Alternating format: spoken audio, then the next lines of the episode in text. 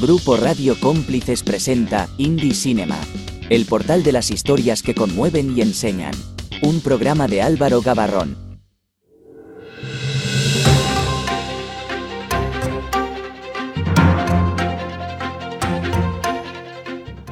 La directora y guionista catalana Carla Simón recibió el Premio Nacional de Cinematografía en el Festival de San Sebastián. Conocida por sus películas Estiu 1993 y Alcarrás, Simón ha reivindicado el cine independiente y sin censura, destacando los avances en la participación de mujeres en la industria audiovisual. El Festival Internacional de Cine Social de Castilla-La Mancha, FECISO, que se está celebrando en Toledo, acaba el próximo 22 de octubre. El evento apuesta por un cine más independiente y se ha convertido en un foro abierto de debates sobre temas como la salud mental, el acoso escolar, la desigualdad y la violencia de género. Bienvenidos a todos, soy Álvaro Gavarrón, director, guionista y productor y estáis escuchando Indie Cinema, un programa creado precisamente para dar voz al cine independiente, ese cine oculto que está lleno de joyas.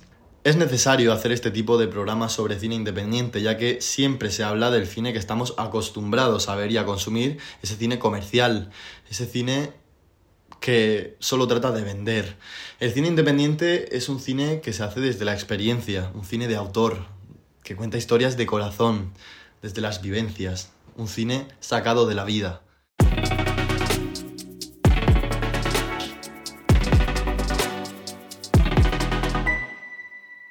Y ahora damos paso a nuestros primeros invitados en este programa, Aitana Arens y Miguel Guindós, candidatos en la próxima edición de los premios Goya con su cortometraje Cleo vendrá esta noche. Muy buenas tardes, ¿qué tal? Hola. pues, pues muy bien, muy, muy, muy, feliz de estar aquí. Así que a tope. Me alegro mucho. Con ganitas. Quería preguntaros qué importancia tiene el cine independiente para vosotros, ¿no? Porque ya que estáis en un programa que precisamente pues pretendemos dar voz a este cine eh, que hacemos personas que apenas tenemos medios o contamos con grandes medios para contar historias, ¿no? Y es un cine, como he dicho anteriormente, de autor, un cine hecho desde la experiencia, desde el corazón. Eh, contarme, ¿qué importancia tiene para vosotros?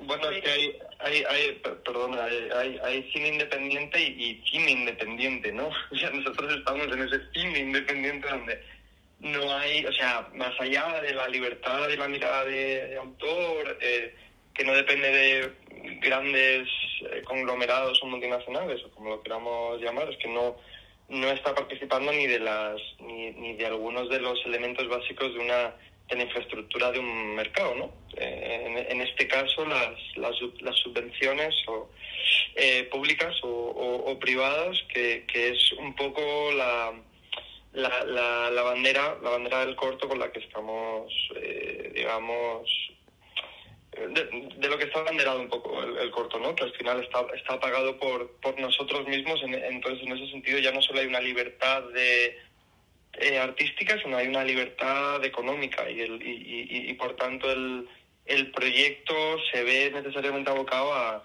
una serie de, pues, pues de, de, dificultades nuevas ¿no? Eh, y, de, y de desafíos y de caminos que, que son, que son bastante mm, peculiares eh, y que tienen un poco su propio submundo, ¿no? Pero, pero claro, es, eso te da una libertad eh, máxima, ¿no? Absoluta. Claro, digamos que se, se, cuentan como con muchas limitaciones a la hora de hacer los proyectos. Bueno, o sea, más que... O sea, yo, yo encuentro que siempre va a haber limitaciones en cualquier proyecto, hagas una superproducción o una producción pequeña, quitando eh, la necesidad de desprecarizar el cine y de que sea algo que realmente se pague y con lo que se pueda vivir. Pero en una superproducción siempre va a haber cualquier tipo de, de pues eso, de, de, problemas o de cosas que no vayas a poder resolver porque depende de tantas cosas y de tanta gente que aún en una superproducción no se podría. Eh, yo siento que, que, en cosas tan pequeñas pues se le añaden ya, eh, o sea, en cosas tan pequeñas como lo que hemos hecho Miguel y yo, ¿no? Eh, se le añaden ya pues otras cosas como, igual que cosas más básicas que en una superproducción se han presentado, pues aquí todavía no, ¿no? Y, pero siento que eso... Eh, o sea, si, si sabes a lo que vas y, y sabes los medios que tienes y aún así decides hacerlo, eh, puede ser extremadamente estimulante, primero porque te permite conocer muy bien qué es lo que quieres hacer y tirar siempre hacia ahí, y también te permite trabajar desde un punto en el que entiendes que es un trabajo y que hay cosas básicas que no pueden faltar, que son más importantes que la narrativa, que a veces incluso en una superproducción se puede olvidar. Y que siento que en equipos pequeños y con el cariño que nos tenemos, se cuida mucho más, o se intenta cuidar más que, que a veces en otros espacios, ¿no? Entonces, pues yo creo que tiene ventajas eh, también, intentando encontrar el lado positivo, ¿no? Desde la precarización. Sí, sí, sí. Y digamos también como que las subvenciones a, lo mejor pues sí que cuesta más conseguirlas, pero luego también tienes esa libertad que a lo mejor no te lo permitiría el, el contar con una productora que, que te limita mucho, ¿no? Que, que puede llegar hasta cambiarte un guion o la idea principal de todo un proyecto que a lo mejor llevas tiempo desarrollando. Entonces el, el hacer algo tú y el llevarlo a, a ti pues te permite un poco más de libertad. Bueno, ahora quiero, quiero eh, conoceros a vosotros, ¿no? Y quiero que os conozcamos. Eh, ¿Podríais decirnos una película y un referente que tengáis? Joder, vale. Eh, yo es que tengo como miles de millones y podría tirarme hablando de películas y de referentes como horas, pero voy a usar uno que justamente, además porque tengo el libro aquí y porque lo usamos también para el corto, eh, una persona que es súper referente para mí es Miranda Yulai, Bueno, que aparte de hacer películas y de dirigir, que, que creo que bueno mi película referente suya sería eh, Tú y yo y todos los demás. Eh, eh, creo que aparte de esa peli, que tiene otras que son también increíbles, ha hecho como muchísima performance, ha escrito libros y creo que lo interesante de ella es que no solamente bebe de un campo, sino que bebe como de muchísimos sitios distintos. Entonces yo diría esto. A ver tú, Miguel, ¿qué dices? Qué buena, qué buena. Pensaba que me, le ibas, me ibas a pisar a, a, a, a Greg Araki, que es, ¡No! que es con, el que, el- con el que voy a ir yo, que también es muy referencia para este para este corto y que, y que bueno, yo creo que dialoga mucho con, con Miranda y con, y con nosotros. Bueno, a nosotros nos ha, nos ha inspirado muchísimo. La, la película probablemente sería Nowhere la que la que elegiría y bueno esta cosa como mega punky no como el, el máximo exponente de, de lo punky mega estilizado que no necesariamente mm, eh, toca siempre con, con un cine que a mí personalmente me, me interesa hacer pero pero que me, me estimula como unos niveles como máximos. Y desde luego me, me hace me hace pensar que la vara de medir está mucho más alta que la que eh, yo a veces me puedo poner a mí mismo, ¿no? Y, y eso, y eso es muy estimulante. Interesante. Eh, bueno, hablando de cine, ¿por qué os decantasteis por el cine y no por otra cosa? Ostras, qué buena pregunta. Eh, em, yo diría, eh, o sea, bueno, yo antes de hacer cine estudié humanidades y siento que para mí hay como varias cosas. Primero que es como algo, o sea, como que creas algo, como que al final de todo el proceso ves algo hecho y es como súper loco porque creo que, que estoy en el cine por el proceso, porque es un proceso increíble que creo que no se da en muchas otras cosas artísticas o que se da de otra manera, pero a mí me interesa porque tú empiezas con una idea y acabas siendo otra cosa. Dentro de lo que tú quieres eh, y de que mantengas una, un, una, un estilo y una línea, pero acabas siendo una cosa diferente, ¿no? Y eso como que me parece increíble, que nunca sabes qué vas a hacer mientras lo estás haciendo, a pesar de que tengas un rumbo súper fijo y lo hagas todo de una manera determinada, y es como lo más bonito. Totalmente. Y creo que diría que que es que es una práctica colectiva, que a mí eso me parece como muy interesante. O sea, que más allá de que nosotras dirijamos y, y pues eso, y también hagamos producción ejecutiva y yo en este caso actúo en el corto, eh, es como que, que estás ahí con un montón de gente y, y, y que ellos son parte de la película también y que no es como una cosa tuya, sino como que es una cosa de todos. Y eso como que me parece que se da poco y que, y que no sé, funciona muy bien con mis ideales y con cómo me quiero mover yo en la vida y que me, me parece bonito. Justo. Entonces yo, yo por eso. Qué ¿Y tú, bien. Miguel, a ver? Yo, yo muy, muy similar. Eh, yo en concreto vengo más de la rama como de periodística, de escritura y de, mm, bueno, de una necesidad como de contar historias eh, escritas, pero, pero yo, yo creo que lo que más me mueve a la hora de, de entrar dentro de este ámbito es el hecho de que no hay dos días iguales y de que de, verdad cada, rodaje es una aventura que te pone como súper a prueba física y mentalmente, emocionalmente y, no sé, es, es- esta cosa de vivir cada año como una movida totalmente diferente me, me parece lo, lo, más guay de- de este oficio. Básicamente eso. No hay dos días diferentes, totalmente. Eh, bueno, vamos a hablar del cortometraje, ¿no? De vuestro, vuestra última obra, obra estrella. Cleo vendrá esta noche, es un cortometraje juvenil que habla de la amistad y el amor en 15 minutos de duración. ¿Qué os llevó a crear esta historia? A ver, mira, eh, primeramente fue, bueno, eh, la historia pasa en mi casa. y fue un poco, Miguel vino a una fiesta que hice yo de Halloween en mi casa porque yo hago todos los años fiestas, entonces me acercó y me dijo, bueno, tenemos que hacer algo juntos tengo como un poco esta idea. Y en base pues a temáticas y cosas que nos atraviesan, ¿no? Como, bueno, eh, siendo ambas personas queer y como hay inquietudes, historias que se repiten y cierto tipo de intimidades, como que nos interesó no solo tratarlos, sino también plantearnos en plan cómo es nuestro mundo ahora mismo y cómo podemos reflejarlo. O sea, sabiendo los medios que tenemos y las historias que nos atraviesan eh, como a los dos como qué es lo que, lo que podemos contar. Y creo que un poco de esa manera y de una cosa así muy loca, de venga, vamos a rodar eh, como lo antes posible, porque en realidad hicimos una pre super loca eh, surgió Cleo y fue como muy, muy, muy bonito y muy gratificante. O sea, sobre todo porque es como que estamos los dos presentes de alguna manera y, y a la vez está presente como nuestros colegas, la gente del equipo, como que queríamos también que se representaran, pues porque muy, muy, muy pocas veces vemos cosas de gente joven representando a jóvenes y como que quedamos como en otro rollo. Entonces nos gusta también eso, como utilizar lo que sabemos y lo que nos toca eh, para contar historias. Bueno, me parece fascinante la dirección de arte, la combinación de, esos formatos diferentes que, van apareciendo durante el, cortometraje y esa música que da pie un poco a la historia, ¿no? La música inicial. Una historia que nos hace pensar hasta qué punto una amistad puede ser duradera. ¿Por qué este tema? Bueno, em, o sea, yo creo que también tiene, o sea, tiene mucho que ver con con los afectos líquidos, ¿no? que es, es un como temazo de, de, ahora mismo, como a nivel de relaciones, que no solo tiene que ver con, eh, con yo creo, como temas de redes sociales y demás, de hecho no es, no es una cosa en la que yo, yo crea que sea así, pero bueno, creo que tiene mucho más que ver con la precariedad a la que estamos sometidas las personas jóvenes, la cantidad de veces que nos tenemos que mover, mudar, tomar decisiones súper rápidas de las que no sabemos muy bien y al final todos nuestros vínculos se van como deshaciendo y despegando.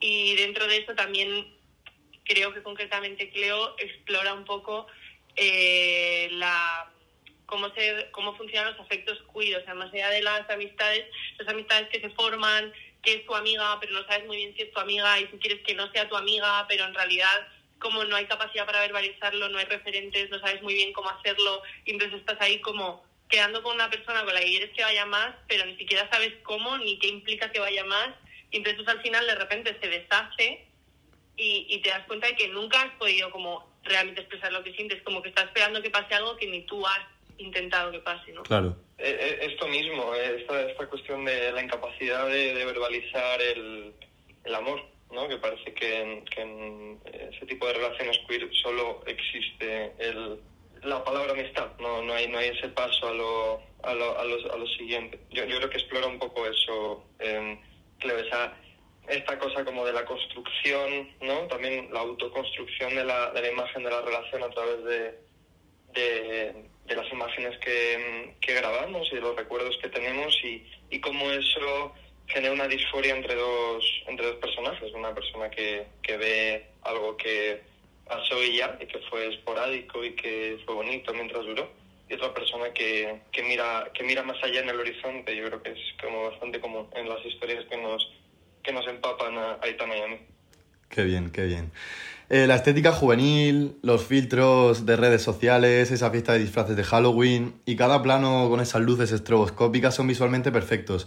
Y me gustaría saber cómo fue mm, el jugar con diferentes formatos, porque yo percibo que el sentido que le queríais dar era el vertical para mostrar esa amistad y esa unión que había anteriormente, y el horizontal para llevarnos al presente, donde la protagonista nota esa falta de Cleo, ¿no? Sí, sí, eso, es eh, tal cual.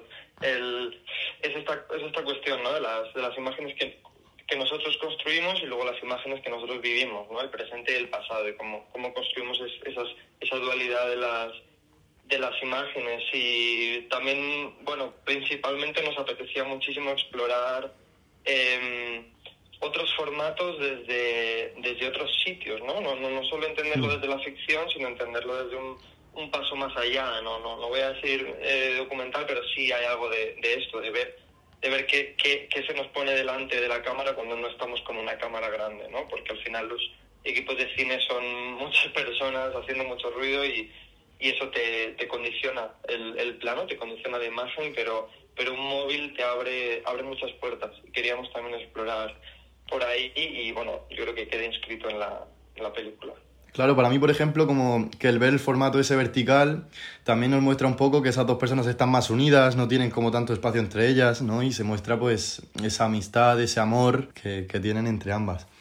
Y bueno, Aitana, además de dirigir, haces el papel protagonista, ¿no? Sí. El cual también se llama Aitana y cuya interpretación te digo que es excepcional.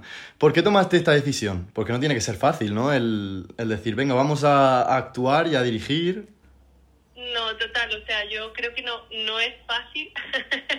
o sea, eh, fue como un poco estresante, pero mira, yo creo que hay un motivo muy práctico, que es como lo estamos rodando en mi casa. Al final es una historia que de alguna manera me toca bastante y que, y que entiendo y vivo como mía. Entonces, que como que mejor que lo haga yo para facilitarnos todo, ¿no? Y, la, y la parte práctica pues viene también un poco de, eso, de pues no necesitar y no depender de, de actores a los que no podemos pagar, de otras personas, ¿no? Entonces ya sabemos, si estoy yo, ya sabemos que lo voy a hacer, entonces pase lo que pase, yo voy a estar, pues voy a estar en el corto. Y luego porque, no sé, yo estoy muy feliz de haberlo hecho y sí que siento que, que, que me gusta como, como el, el resultado que ha quedado porque me ha, me ha gustado mucho como Sí, sí. Como no sé, poder vivir esta experiencia en la mano de Miguel, porque la verdad que me ha ayudado y me ha apoyado un montón. O sea, no sé si en otro caso lo hubiera hecho, pero a mí me gusta actuar de vez en cuando con cosas de amigos Mm. y como un proyecto tan personal y como con alguien que que me va a cuidar tanto, pues obviamente. Aprovechando esto, quiero abrir un tema de debate. Ahora hemos visto en películas como Insidious 5, donde Patrick Wilson, el protagonista, ha tomado el rol de director.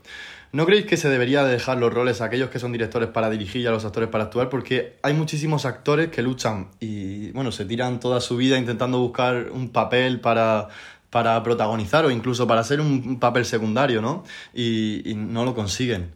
¿Qué opináis acerca de esto? O sea, ¿cómo lo veis vosotros y más tú, Aitana, que lo has, lo has vivido, ¿no? También en este proyecto. Cuéntanos.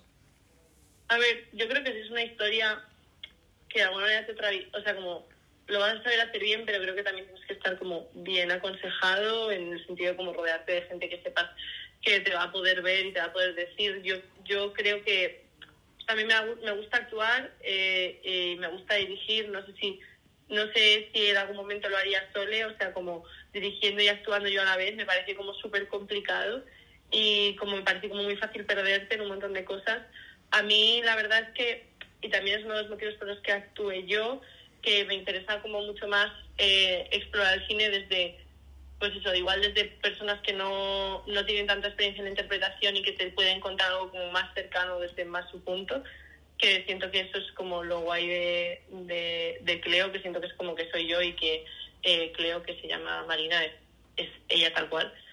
Sí. Eh, entonces no te sabría decir muy bien porque es como es un tema complicado en plan entiendo que se metan a actu o sea que, que se metan a dirigir para poder actuar y viceversa y porque también creo que son cosas que se tocan mucho sobre todo si te, te interesa un cine más de actores eh, pero vamos yo en mi caso es eso a mí me gustaría hacer pero solo cosas que tengan que ver conmigo y con cómo soy yo porque creo que no puedo como considerarme actriz sino más bien me puedo considerar que soy yo y que puedo dar lo que yo doy Muy bien. y Es- que, que creo que de alguna manera me interesa ese cine eh, que está hecho como desde el mismo punto que lo podría hacer yo porque porque veo como una como una honestidad muy interesante Bueno, y que, que también por seguir con este concepto de la liquidez, eh, se ha democratizado mucho el arte de, del audiovisual, ¿no? Eh, el cine y, y más allá del, del cine, entonces creo que en esta multiplicidad de, de posibilidades, en esta heterogeneidad, creo que hay sitio para todo. O sea, eh, en cualquier caso, Aitana, Aitana se forma como, como actriz, entonces ya,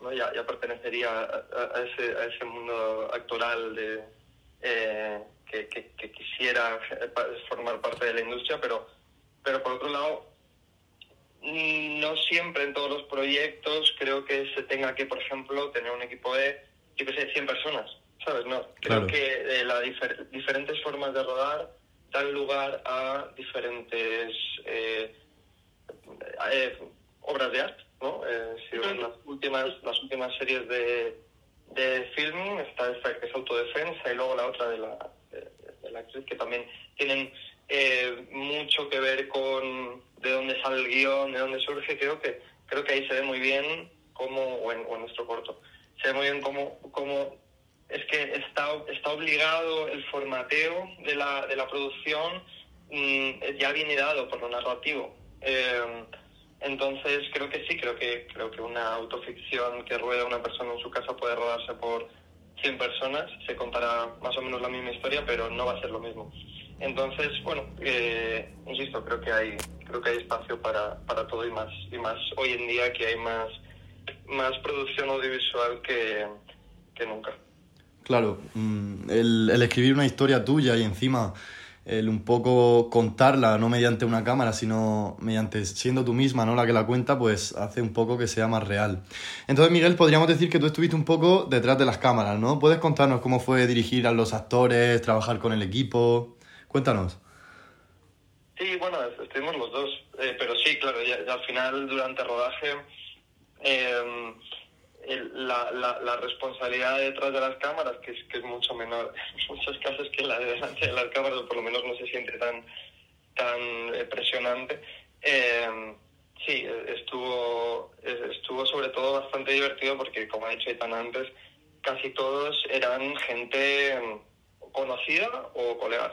Eh, principalmente, bueno, por la situación que se dio de rodar como como de tres meses de preproducción, que era como una cosa también que nos divertía y que ya formateaba toda, todo el, el proyecto, eh, ha- hacía obligado que, que, bueno, que los ensayos tuvieran que, que ser con gente que estuviera disponible de aquí a dos meses, ¿sabes? Sí, sí. Eh, entonces, también en rodar en la casa de Itana, no éramos mucha gente en el equipo, entonces yo creo que fue sobre todo divertido por, por, por eso, porque eh, yo me salvé y no, y no tenía la presión de la cámara en- delante de las narices, que eso Aitana me puede contar ahora que debe ser bastante eh, presión y bastante como eh, tenso, pero pero bueno, detrás pues, pues yo qué sé, es que a mí, yo creo que Aitana y a mí cuando estamos detrás de las, de las cámaras eh, nos sentimos muy como pez en el agua. Ai- Aitana además eh, delante de las cámaras eh, se, se desenvuelve genial, la- la- el- el- vais a poder ver, Mm. ver su, su presencia en, en, en China. de- Es impecable. Qué vergüenza, sí, justo. que, me, que me dijo mi madre el otro día, pero bueno, ¿esto es Aitana? Eh, Sí, sí. yo no, la, yo no la he visto todavía, tengo que verla. Pero bueno, esto, como que, como que eh, creo que, que somos dos personas súper eh, tranquilas detrás de las cámaras, como que, que Compatibles. Que nos, que, nos, flipa vivirlo, ¿sabes? La, Sí. la jornada de, de, de rodaje no, no, a mí me parece una cosa como divertida a, a- encarar, entonces fue en general eh, fácil, pero, pero bueno, con, con eso, muchos desafíos, como contaba, relativos a la, a la producción, que al final nosotros somos guionistas, directores y productores ejecutivos, entonces hay que estar a todo, obviamente, y además Aitana Claro. es actriz. Eh, eh, pero bueno, también es joder, eh, más estimulante que nada. Eh, a- a- echa- supongo que echaré de menos, ¿no? Dentro de, de, de- de tiempo cuando mire atrás y, y vea, y vea estos cortitos como más, más chiquititos y, y me, y me dará envidia el, el, la, la cantidad de cosas que había que controlar eh, en- cuando había poquito equipo porque porque bueno teníamos que ser un poco hombres hombres orquesta y eso también es muy divertido. Sí. Sí, total. Yo creo que también tuvimos la suerte de tener un equipo que iba muy a nuestro favor, que bueno, que suele ser lo, lo, lo suyo, ¿no? Pero es verdad que, que, no sé, como que la gente se involucró muchísimo y que siento que eso también era como, estábamos a mil cosas, pero estaba todo el equipo también y esto fue como muy bonito, ¿no? En plan de decir, jo, esta cosa chiquitita, este bebé lo estamos cuidando todos, que es como bastante guay. Un rodaje que cuánto tiempo duró? Uf, ¿Cuatro días? Tres. ¿Tres? Dios. ¿Tres? Estuvo- sí, estuvo un amanecer, entonces parecen cuatro, pero, o sea, como que es un poco lioso como de, de, de las horas de sueño que tuvimos. Pero, ¿Y desde la preproducción? eh, fue una mañana y dos tardes. Jolín, ¿cómo el cunde? Eh, y luego todo lo de los stories, pues estuvimos grabándolo durante tres meses. Básicamente nos fuimos a, a la playa eh, a rodar una, la conversación final con, con Marina y era una excusa en realidad para ir a la playa nosotros. eh, y nos fuimos de fiesta con Marina, otra excusa para salir de fiesta. Eh, y eso un poco, durante tres meses, mientras íbamos montando el corto, el montador nos iba diciendo en cada sesión, mira, aquí me falta esto, aquí esto, y nosotros decíamos, vale, y si hacemos esto, tal, tal. Entonces íbamos rodando mientras montábamos, que eso también es muy, muy guay cuando, cuando juegas con otros formatos que no son el vertical de la Arri Alexa Mini. Claro. Eh, la Arri Alexa Mini que cuesta una pasta eh, y, y no puedes sacarla siempre. Bueno, para los más curiosos como yo, ¿podríais contarnos alguna anécdota que os ocurriera en rodaje? Madre mía, si hay, hay que- vamos, te Todas. pero con, la- con las anécdotas que hay, pues mira, Miguel, yo no sé cuál, cuál te apetece contar, cuál contamos, porque, vale, mi favorita, mi personal favorita, es que, em, bueno, grabamos primero la noche, eh, o sea, como la, la parte del baño en la que yo estaba mirando al, a Miguel Cantero, que es el chico este con el que Mm, estoy, sí. ¿no? Entonces grabamos esto, todo súper bien, y al día siguiente, porque esto era, debo recordar, eh, pues un momento en el que había una COVID o una cosa así, y la gente todavía se estaba como, poni- como rayando si se ponía enferma, ¿no? Eh, y entonces, al día siguiente, él tenía que venir solo para rodar la escena de, de sexo, eh, como yo creo que, no sé, como a las 8. Y a las 6 eh, nos llega un mensaje eh, y pone, bueno, tengo, o sea, yo me acuerdo que estaba Miguel como poniendo las luces y no sé qué, yo estaba como preparándome y leo eso y pone, eh, tengo fiebre, ¿No es COVID? no es COVID porque me he hecho la prueba, pero no voy a poder ir porque tengo 39 de fiebre. Y yo, Madre mía. ostras. Y entonces fue como, Miguel estaba ahí poniendo sus cosas y yo como miro a los, a los productores y digo, en plan, bueno, esto lo solucionamos. Y yo ahí como que ya me puse como tipo, mm, llamé a un colega y le pedí un favor porque dije, mira, me acuerdo que es como de espalda, más o menos se parecen bastante tal, y están rapados los dos, no sé qué. Le llamé como, necesito que estés aquí ya, tipo, en una hora maximísimo, ¿sabes? Y el, y el chico, bueno, justo me pillas sin hacer nada, tal, y de repente, como que, mm, fue como, yo estaba gestionando esto y viene Miguel y me dice, he visto el mensaje del grupo, y yo digo, no te preocupes, está todo solucionado. y nada, y es otra persona, que me parece increíble porque nadie se ha dado cuenta, nadie nos ha Yo no me he dicho dado cuenta. Tiene el pendiente pegado de ahí de una manera, pues, como se pudo. Esto es lo- lo bonito de codirigir, ¿no? De repente yo veo ese mensaje después de... eh, ese, ese día cayeron tres actores. Dios. Tres actores. Tuvimos tu- o sea, la, la, la chica que bebe en Martini Rosa es la script, que la hace increíble, pero, pero no era la actriz eh, planteada de inicio, Joder. era ese mismo día, y yo ya estaba como diciendo, madre de Dios, es que ya no puede pasar nada más de este mensaje. Y me dice, no te preocupes, está solucionado. Y yo digo, mira, ya está, vale, me fío completamente. ¿Sabes? Esto también es lo bonito de, de codirigir, que como que los estreses también como que, que se, se, equi- se equilibran. Mi, mi, mi anécdota eh, es, es- es- viene un poco también con esa cosa que hablábamos al principio de, de cine indie, pero indie indie, ¿no? Eh, independiente, que es eh, que a veces pues eh, eh, tenemos unos caprichos como directores muy grandes y, Ya sé lo que vas a contar. y, y nos, y nos hacen falta pues unos productores que nos den un capón y nos digan, a ver, chaval, ¿qué te has pasado? Que esto no funciona. Básicamente en la escena de los, los monstruos había un cuarto monstruo, había un fantasma que estaba tatuándose en in situ un, un fantasmita Sí. con calcetines. Eh, eh, entonces era como esta cosa del fantasma con calcetines, tatuándose el fantasma con los calcetines. Y porque yo esto lo había vivido como en una, en una fiesta de Halloween hacía poquito. Eh, no exactamente, pero más o menos. Y, y quería como representarlo.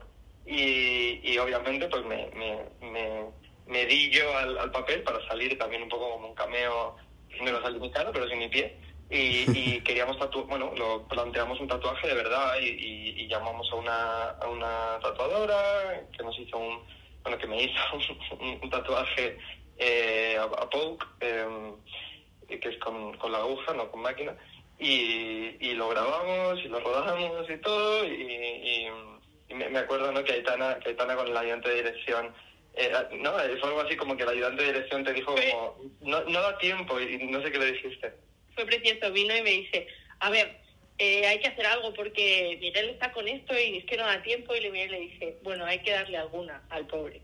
Esta te la vamos a dar, que se tatúe. En plan, si perdemos tiempo no pasa nada, pero que se tatúe. ¿sabes? Sí, ya sí. está, en plan. Suficientes disgustos hemos tenido hoy. O sea, algo tiene que ganar Miguel porque yo por lo menos, claro, algunos de... O sea, es verdad que o sea, estaba al tanto de todo lo que pasaba, pero había Sí. algunas cosas que, como justo yo iba a actuar, pues no las solucionaba yo. También para que no me afectaran ahí, estuve Claro, claro. pensando en, ¿no? Porque tengo que hacer esto, tal. Pero, claro, es que fue un día como tan cargado que ya fue en plan, me da igual, si tiene que estarse una hora tatuando, se está una hora tatuando. Aunque luego el plano se cayó del corto y todo, pues ya está. No llegó, no llegó ni a la primera versión, eh, cuidado, o sea, es, que es, es triste, pero bueno, Dios. en mi pie sigue eh, tatuado, estoy muy orgulloso, estoy muy contento, pero bueno, también una, una leccioncita que, que te da el cine, ¿no? Y, y lo, y llevas el proyecto ahí contigo. Ayer estuve viendo mm, vuestro, bueno, estuve indagando un poco en filming, viendo vuestros proyectos y en Cleo Vender esta noche percibo una estética en cuanto a narrativa del cortometraje de Miguel Lupita de aquí en adelante y, una estética a nivel artístico del cortometraje de Aitana Plastic Touch. ¿Han habido influencias o guiños a vuestras obras anteriores? Pues yo, en, en, en mi caso no, porque son bastante diferentes. Sí, pero en cuanto a artist, en plan, en cuanto a lo artístico, en cuanto a, no sé, lo, lo- que yo pude percibir, lo que pude visionar fue eso, ¿no? Un poco la narrativa de, de Lupita y un poco el, el, el, el rollo ese moderno y que lo podemos ver un poco también en la discoteca o en los disfraces incluso de los, de los, de las personas, ¿no? Lo percibí yo así, no sé. Yo, yo No. también lo veo, ¿eh, Tana? Como, el, eh, como, un, como un gusto visual, está, eh, como que está muy impregnado. Eh, Cleo, Cleo es más es más es más tuyo vis- visualmente, ¿no? Y, y es un poco y es un poco más más mío como estructuralmente. O sea, creo que creo que Totalmente. creo que lo puedo ver. O sea, creo creo que estoy bastante de acuerdo. Sí. A ver, bueno, y que de temática sí que tiene que ver mucho con eh, Plastic Touch, en el sentido Claro. de que es como casi muy parecida a esa temática, porque se ve que tengo algo con hacer cierto tipo de cortos sin desvelar del todo lo que pasa al final de Cleo, ¿no? O que pasa al final de Plastic Touch, pero son temáticas que tanto la intimidad como la relación entre dos personajes feminizados eh, Claro, claro. como algo que me interesa y que, y que exploro, entonces eso sí que está.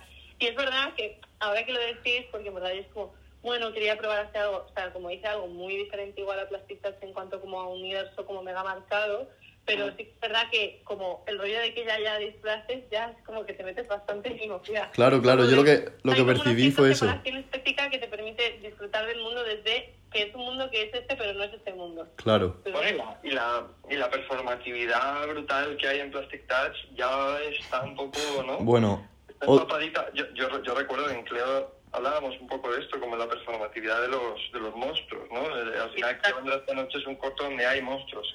Son disfraces, pero todos están performando su monstruo y, y es todo un mundo frívolo. Y ese mundo frívolo también lo encuentro en, en Plastic Touch. Y, luego, y luego la, en- yo creo que en las derivas estructurales o argumentales de, de Lupita está, está Cleo, sí. Eh, en este caso eh, nos inspiramos de, del Gran Gatsby. En Lupita nos, nos inspirábamos mucho en Raymond Carver, otro, otro escritor de Sí. relatos eh, norteamericano. Eh, entonces yo creo que bueno, por ahí, por ahí sí que está. Vuestro proyecto formó parte de la 31 edición en la Semana de Cine de Medina del Campo. ¿Cuáles fueron vuestras reacciones al enteraros de esta noticia, no? Porque te tiene que impactar. Bueno, Eh, re- recibí yo la llamada, el, primero. eh, yo estaba en Gran Vía, que es cerca de donde vive acá, Sí. y me estaba comprando, me estaba comprando una, una camisa para, para recibir, o sea, para ir a, a la proyección. Eh, cuando me llamó la, la, la directora del, de- bueno, la, la directora de programación del festival para decirnos, para decirnos que habíamos ganado y que me compraran no una sino dos para la, para la proyección y para recoger el premio. eh.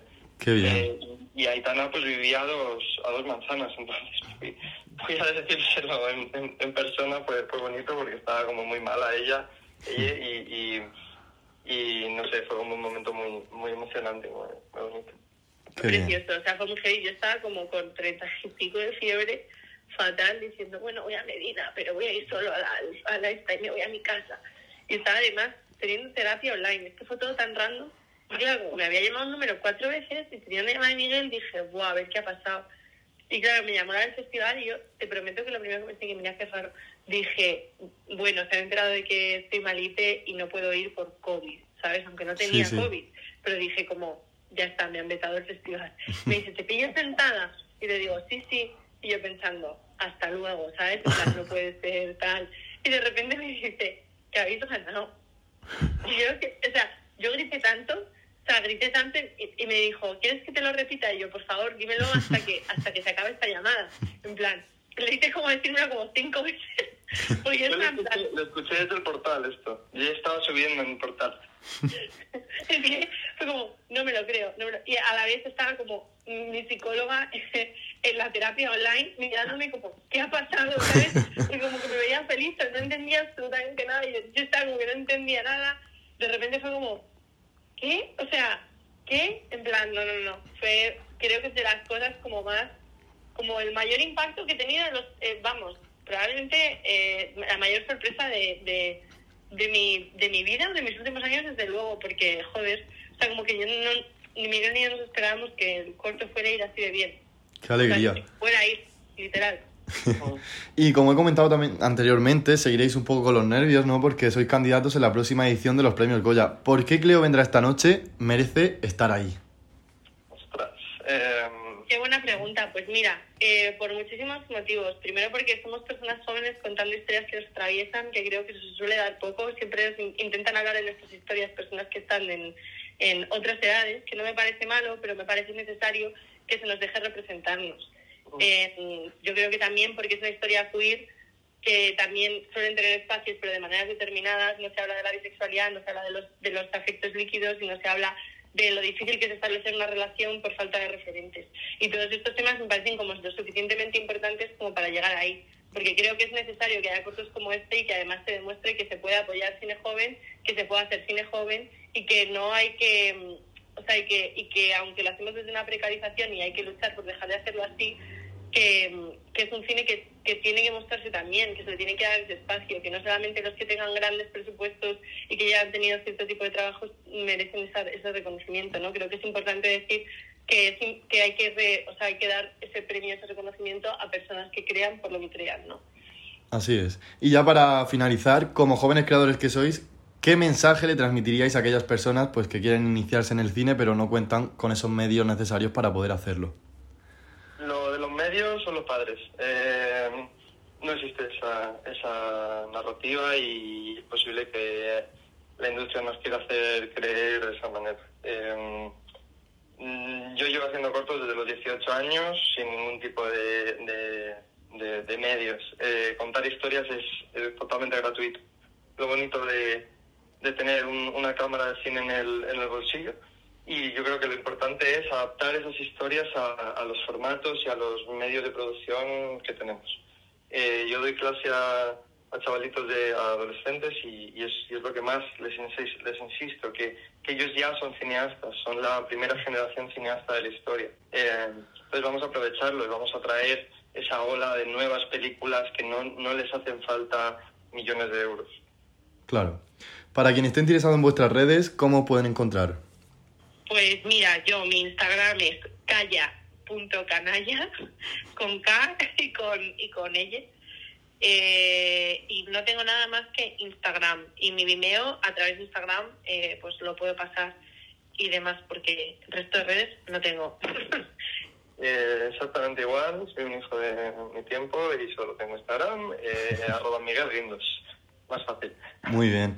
Miguel Aitana, muchísimas gracias por estar aquí hoy, por haber formado parte ¿no? de, de esta primera entrevista, que a mí también me hace muchísima ilusión. Yo también soy un joven cineasta, ahora también he acabado un proyecto más profesional. Y bueno, me hace mucha ilusión el ver que proyectos así llegan tan lejos, ¿no?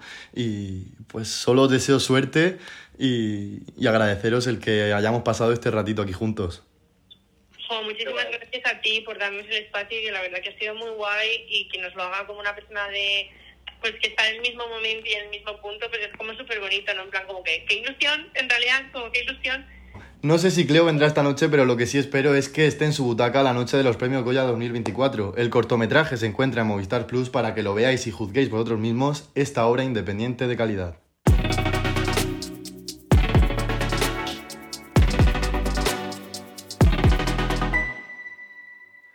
Para quien quiera ir al cine esta semana tenemos dos películas estrenadas recientemente, dos películas independientes.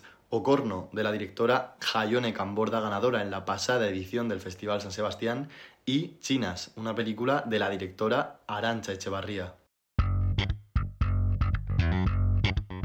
Oyentes, gracias por haberme acompañado en este primer programa. Nos vemos el próximo jueves a las 6 de la tarde en Grupo Radio Cómplices, la radio donde el cine y la cultura siempre están presentes.